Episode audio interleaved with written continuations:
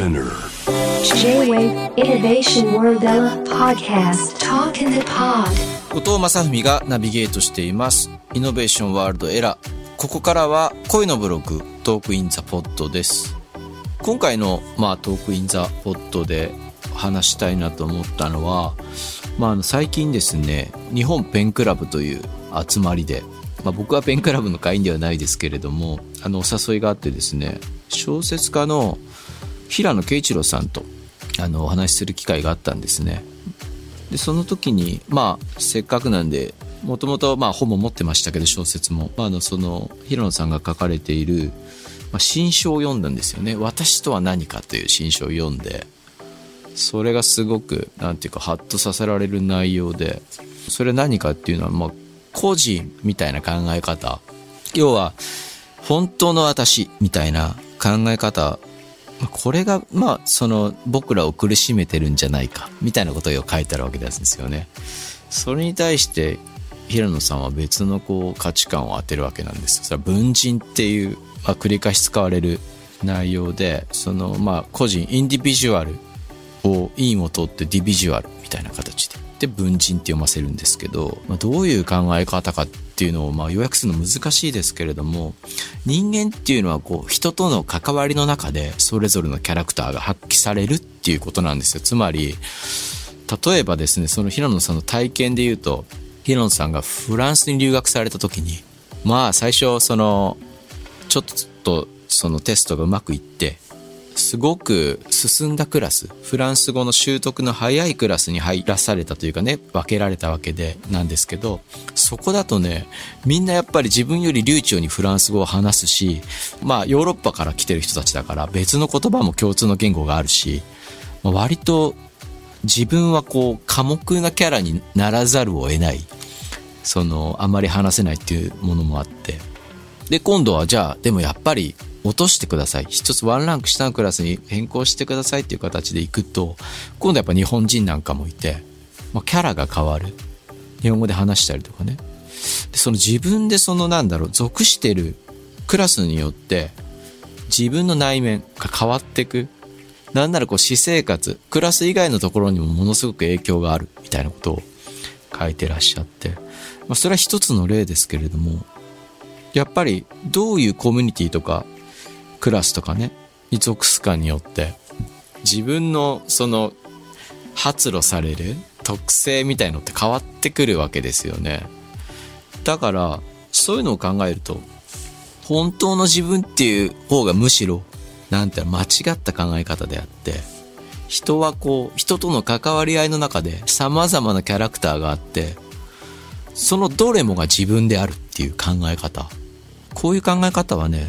すごくいいなと思ったんですよね。だから僕たちは、例えばたった一つの、まあ、違うどこのコミュニティでもいいですけど、自分の属してるコミュニティ、一つのこう関わりの中での失敗みたいのが、何か自分のこう、ものすごく大きな間違い、もう回避できないような、体とか魂とか血とかそういうものに結びついた過ちのように思って、自分を呪ったりすることってあると思うんですけど、でも、それは全然本当の自分なんじゃなくて、その、ある種のきっかけだったりとか、タイミングだったり、人との交わりの中で現れてきたものた一つの、本当に自分の中に占めてる割合ってものすごく少なくて、そういうふうに考えるとやっぱり少し救われる。あれ俺ってちょっと、あんなとこ過去にあったよねとか、こんなことをあそこで言ったよねとかっていうことを、ものすごく自分のこう、コアというか核の中に押し込めていくんだけど、実際はそういうものは自分の核の中にあるんじゃなくて、丸ごと表記の本当に一部分でしかない。だから、そう考えていくと、ものすごく、なんだろうな、今の現代の人たちをこう、追い詰めている考え方なんじゃないかみたいな。本当の自分みたいな。たった一つの私みたいな。そんなことないっていうね。まあ、いろんなところにいろんなキャラクターが発揮されていいんであって、なんかこの考え方はね、すごく救われるんじゃないかなと思って。いろんな人が。やっぱり僕もバンドの中ではバンドメンバーとの関わりで、もうキャラって決まるわけですよね。どうしたって仕切らなきゃいけないとか、ある程度能動的に動かなきゃいけないとか。でも例えばソロのバンドに行ったり、他のセッションに行ったりすると、もっとこう強烈にイニシアチブを握ってる人とかがいれば、一人の演奏者になる時もあるし、役割っていうのはバンバン変わっていくわけで、その発揮できるキャラも違うし、そのぐらいなんか、みんな自分のことを緩く捉えてもいいんじゃないかなみたいな。そうそう。だから、まあ、拡大していけば、ある種の失敗とかもね、こう本当に自分の中に深く刻み込む必要はなくて、また新しい関係性の中でまた築き上げていけばいいわけであって、ある種の一つの自分の人生の関わりの中でした失敗はあるかもしれないけど、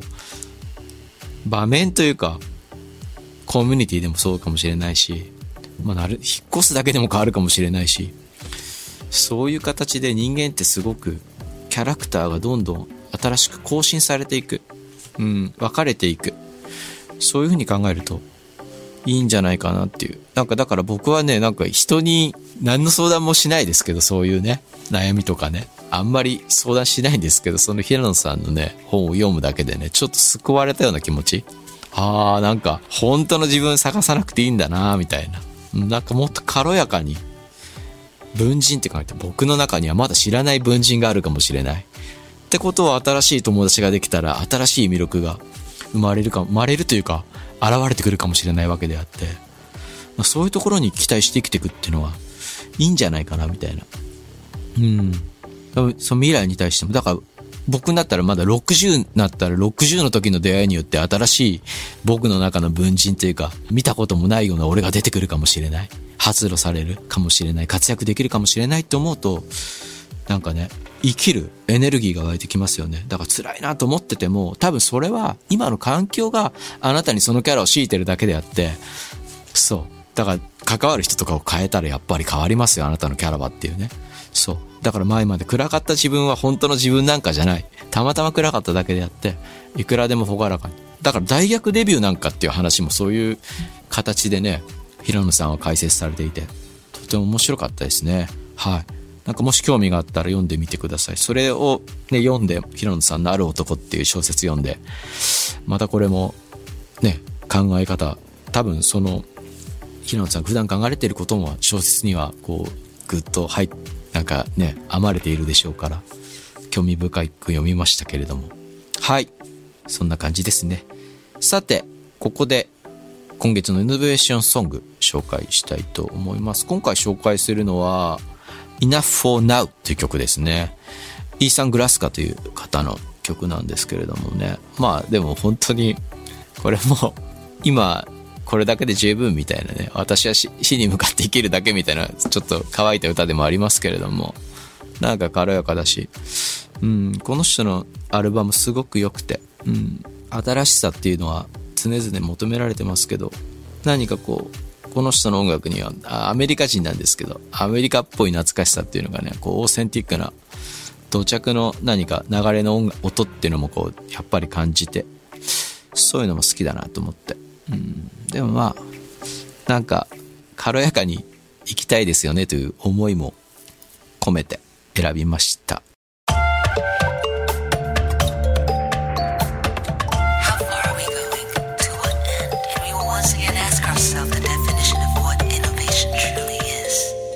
Listening to J-Wave Innovation World Era podcast.